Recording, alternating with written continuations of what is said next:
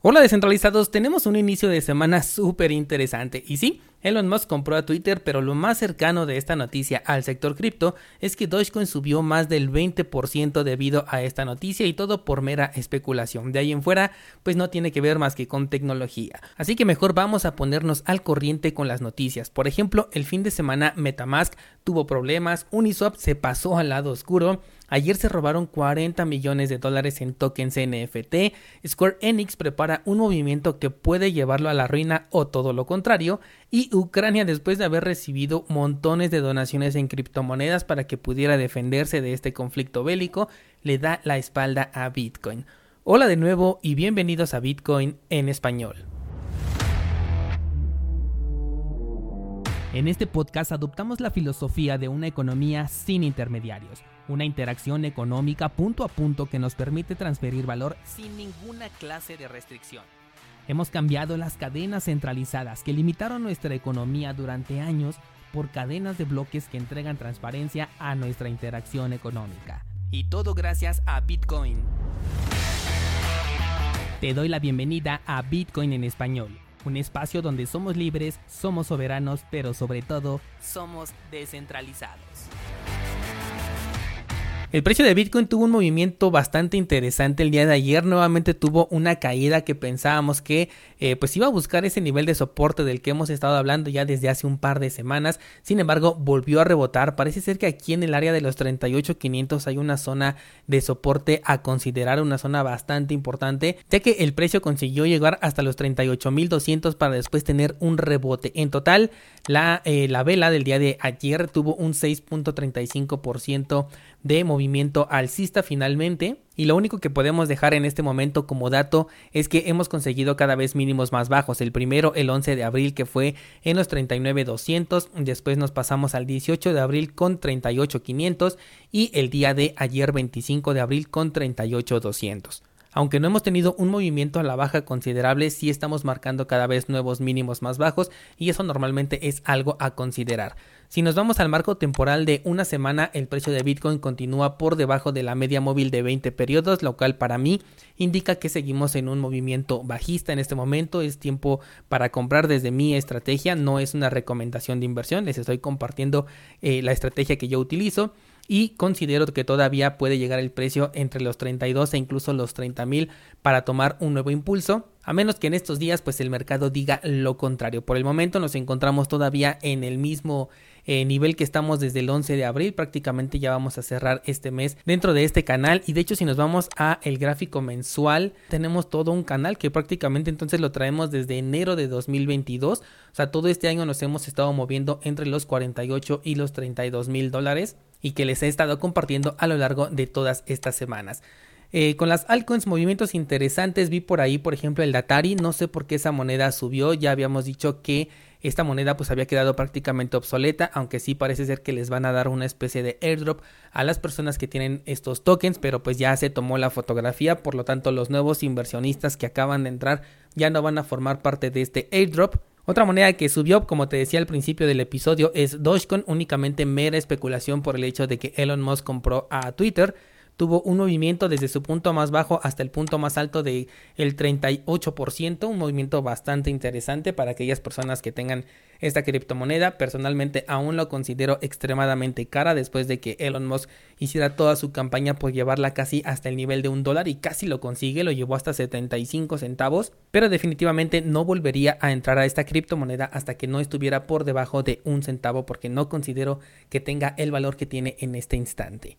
Vamos con las noticias y comenzaremos con Uniswap que te decía al inicio del episodio que se ha pasado al lado oscuro y esto es porque ahora ya se dedican a bloquear usuarios o bloquear carteras con actividades sospechosas. Aquí nos dice el artículo que el exchange, entre comillas, descentralizado de Uniswap ha dado un paso contrario a la descentralización de la que se abanderan porque ya comenzó a bloquear direcciones de usuarios que se consideran como potencialmente involucradas en actividades ilícitas. Exactamente el mismo discurso que se cargan los centralizados y los reguladores es el que está utilizando Uniswap y esto es porque recientemente se llegó a un acuerdo con la firma de rastreo de actividad blockchain que se llama TR LM Labs. Por lo tanto, ahora tienen acceso a toda esta rastreabilidad de la blockchain, tal como por ejemplo sucede con Chain Analysis, los cuales yo he mencionado aquí en este, en este espacio como el cáncer de las criptomonedas. Ellos se dedican a identificar actividades que probablemente sí puede venir de un hackeo, pero todo esto es a escrutinio de las personas que se encuentran pues detrás de estas empresas y pueden llegar a marcar como sospechoso incluso una transacción que viene de un conjoin o de un tornado cash, en este caso que estamos hablando de tokens en la red de Ethereum. En sus redes sociales publicaron lo siguiente, tenemos la intención de bloquear solamente las billeteras que pertenecen o están asociadas con un comportamiento claramente ilegal como por ejemplo sanciones, financiamiento al terrorismo, fondos pirateados o robados, ransomware, tráfico de personas y materia de abuso sexual infantil. Cosas que siempre utilizan los reguladores para justificar sus hechos y esto está dicho directamente por Uniswap Labs demostrando como siempre te lo he dicho que Uniswap no es para nada descentralizado al igual que todo lo que lleve DeFi en su nombre. Vamos con una siguiente noticia y ahora nos toca hablar de Metamask y es que esta billetera presentó fallas junto a otros servicios debido a interrupciones en los servicios de Infura. Si no sabes qué es Infura, bueno, pues es prácticamente el, el, motor que le da vida a Ethereum, a todo Ethereum por completo porque son los que corren el mayor número de nodos validadores dentro de esta red, nodos que sí pueden ejecutar aplicaciones, porque si hay una forma de ejecutar un nodo como se le conoce podado, en el cual, bueno, pues ya no te ocupa tanto espacio, pero no puedes ejecutar aplicaciones de manera realmente segura con este tipo de nodos, se requiere un nodo completo y justamente Infura es uno de los que tienen el mayor control sobre esta red. Y es que una vez que los servicios de Infura fallaron, compartieron un comunicado en Twitter en donde dice lo siguiente, somos conscientes de una interrupción en algunos de nuestros puntos finales de la API de Ethereum 1.0, Palm, Optimus, Polygon, Filecoin y Arbitrum. Estos fueron nada más los que mencionaron, pero quiero que te des cuenta de a qué grado llega que con que deje de funcionar únicamente uno de los servicios más importantes a todo lo que afecta. Estamos hablando de las segundas capas como Polygon y Arbitrum, Optimism, todos estos que supuestamente nacieron para solucionar los problemas de Ethereum, pues también dependen exactamente de lo mismo que tiene Ethereum. Al tratarse de una segunda capa, esto es completamente normal. Lo único que quiero recalcar es que pues no existe todavía una verdadera solución para la escalabilidad de Ethereum, sino que por el momento tenemos parches que sí llegan a ser funcionales, pero aún no se les puede considerar como una solución. Posteriormente el servicio se recuperó, pero fíjate que parte de los efectos es que hubo una caída en las tarifas de transacción de gas en Ethereum, bajando desde los 100 GWay, que estaba más o menos en 6 dólares, a aproximadamente 20 GWay para transacciones instantáneas, esto desde que se dio a conocer el problema. ¿Por qué razón? Porque todas estas aplicaciones que corrían en la red de Ethereum y que fueron afectadas por los servicios de Infura, pues simplemente no podían funcionar y con esto se descongestionó muchísimo la red. Fíjate cuánto está acaparando uno solo de estos servidores. Vamos con la siguiente noticia y resulta que hackearon la cuenta de Instagram de los monos aburridos, le hicieron llegar a las personas un supuesto airdrop porque además se, cumplía uno, un aniversario del nacimiento de estos tokens NFT, con esto le dieron una mayor credibilidad y la gente cayó, la gente entró a los enlaces, conectó sus carteras de Metamask y les robaron aproximadamente 100 NFTs que si los valuamos en el menor de sus precios estaríamos hablando de prácticamente 40 millones de dólares en tokens NFT. Posterior a este hackeo publicaron ya en Twitter que no hay ninguna acuñación para el día de hoy, que el Instagram había sido hackeado, que no acuñara nada, que no hicieran clics en enlaces, ni tampoco vincularan su billetera a absolutamente nada. Con esto ya un montón de personas se quedaron sin tokens NFT de los monos aburridos y ahora va a ser interesante cómo van a solucionar este problema porque pues hay muchas personas que en este momento han perdido una gran cantidad de dinero invertida por apostar a estos tokens NFT yo no sé si los vayan a bloquear posteriormente si ya no puedan ser aceptados. Y de ser así esto también significaría que pueden cambiar las reglas de un token NFT de un momento a otro debido a las condiciones que lo rodeen Cosa interesante porque se supone que cuando hablamos de tokens NFT estamos hablando de certificados de propiedad, los cuales siempre nos hemos preguntado, bueno, y si son robados, y si son regalados, y si son perdidos, ¿qué sucede con este certificado de propiedad? Bueno, pues en teoría, si respetamos el código, ese certificado de propiedad pasa a la persona que ahora lo posee y tendríamos que respetar esto si es que realmente queremos confiar en el código y en una economía descentralizada, pero si aquí nos cambian las reglas y ahora los centralizados nos dicen qué es lo que sí vale y qué es lo que no, pues entonces esto estos tokens NFT no tienen mucha diferencia con lo que hemos conocido a lo largo de mucho tiempo y no serían realmente una revolución. La siguiente noticia es sobre Square Enix, que si eres gamer seguramente ya conoces esta empresa, pero si no la conoces, es la que se encuentra detrás de sagas muy populares como Final Fantasy o por ejemplo Dragon Quest, que son súper éxitos sobre todo en Japón. Y bueno, pues esta empresa ha expresado el interés que tiene por la publicación de juegos basados en la blockchain, que no estarían en la blockchain, sino que quieren meter los tokens NFT dentro de sus videojuegos. Algo que personalmente no me gustaría para nada. Yo no quiero que los tokens NFT lleguen al sector de los videojuegos tradicional, porque siento que cambiarían muchísimas cosas que ya no se enfocarían en la diversión, sino únicamente en el coleccionismo y como acabamos de ver en este momento, ese coleccionismo puede terminar de un momento a otro simplemente por un hackeo y de qué manera pues le van a responder las empresas a los usuarios que pueden llegar a ser víctimas de este tipo de ataques. Además, otra cosa que no me gustó es que dicen que ellos ya han proporcionado muchas ideas, pero que también la comunidad quiere ofrecer algunas ideas sobre el desarrollo de videojuegos y para ello quieren utilizar la blockchain, es decir, que quieren que ahora tú desarrolles tus propios videojuegos o al menos que les des ideas para que ellos después las hagan y te cobren por esas ideas que tú mismo les diste. Eso no me gusta mucho, la verdad, a mí me gusta que las empresas pues se dediquen a sorprendernos, ¿no? Porque pues es, es un negocio y nosotros somos consumidores de su filosofía, de sus IPs, de sus personajes, de sus aventuras, de sus historias.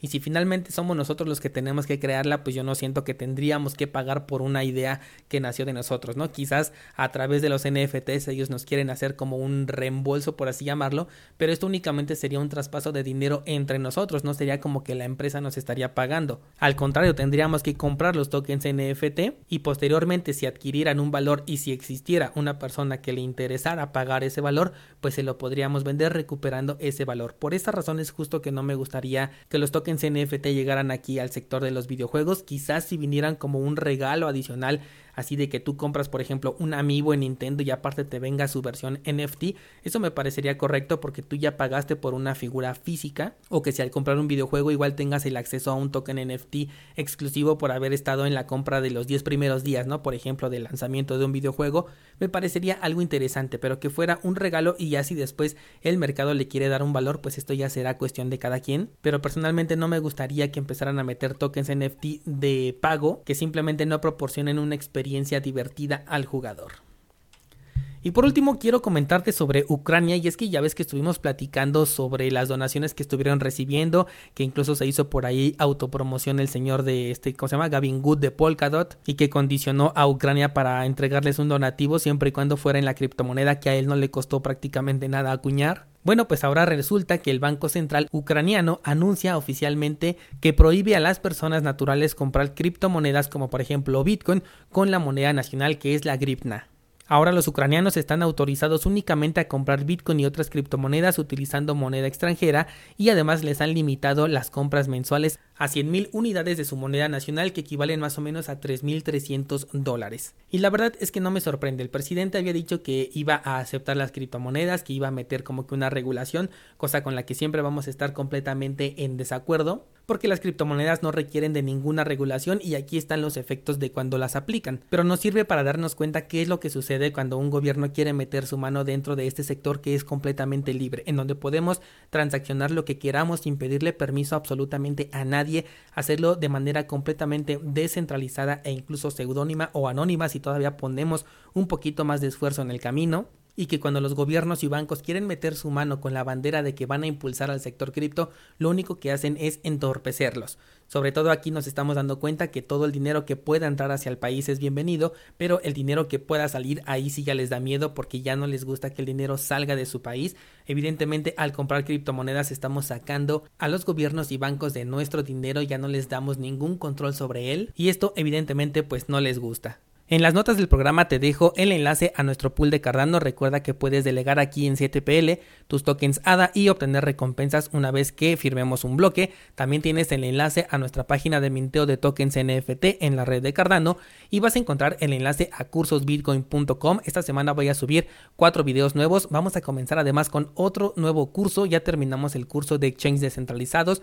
También terminamos el curso de DeFi y vamos a comenzar con el curso análisis de la cartera en hardware Ledger Nano S Plus, la nueva cartera que ha lanzado Ledger que me parece súper interesante. Creo que va a ser una de las mejores carteras que vamos a tener en este momento para interactuar sobre todo con tokens NFT y con las DeFi para aquellas personas que les gusten o simplemente para resguardar tus criptomonedas. Empezamos con este análisis hoy mismo con la primer clase. Mañana subo análisis completo, técnico y fundamental sobre Monero, una de las criptomonedas que más me gustan de todo el sector cripto y que la tengo en el segundo lugar después de Bitcoin únicamente, no en mi portafolio sino como mejores criptomonedas. Y el viernes publicamos ya la segunda clase de nuestro curso Aspectos técnicos de Bitcoin, en donde nos vamos a meter directamente a la blockchain para saber qué es. También le vamos a dar seguimiento a las transacciones en blockchain porque muchos me han pedido esto, pero esto lo voy a dejar en una clase por separado para que lo tengas bien identificado y bien separadito. Esto y más de 350 clases encuentras en cursosbitcoin.com. Cualquier cosa que me quieras comentar te veo en el grupo de Discord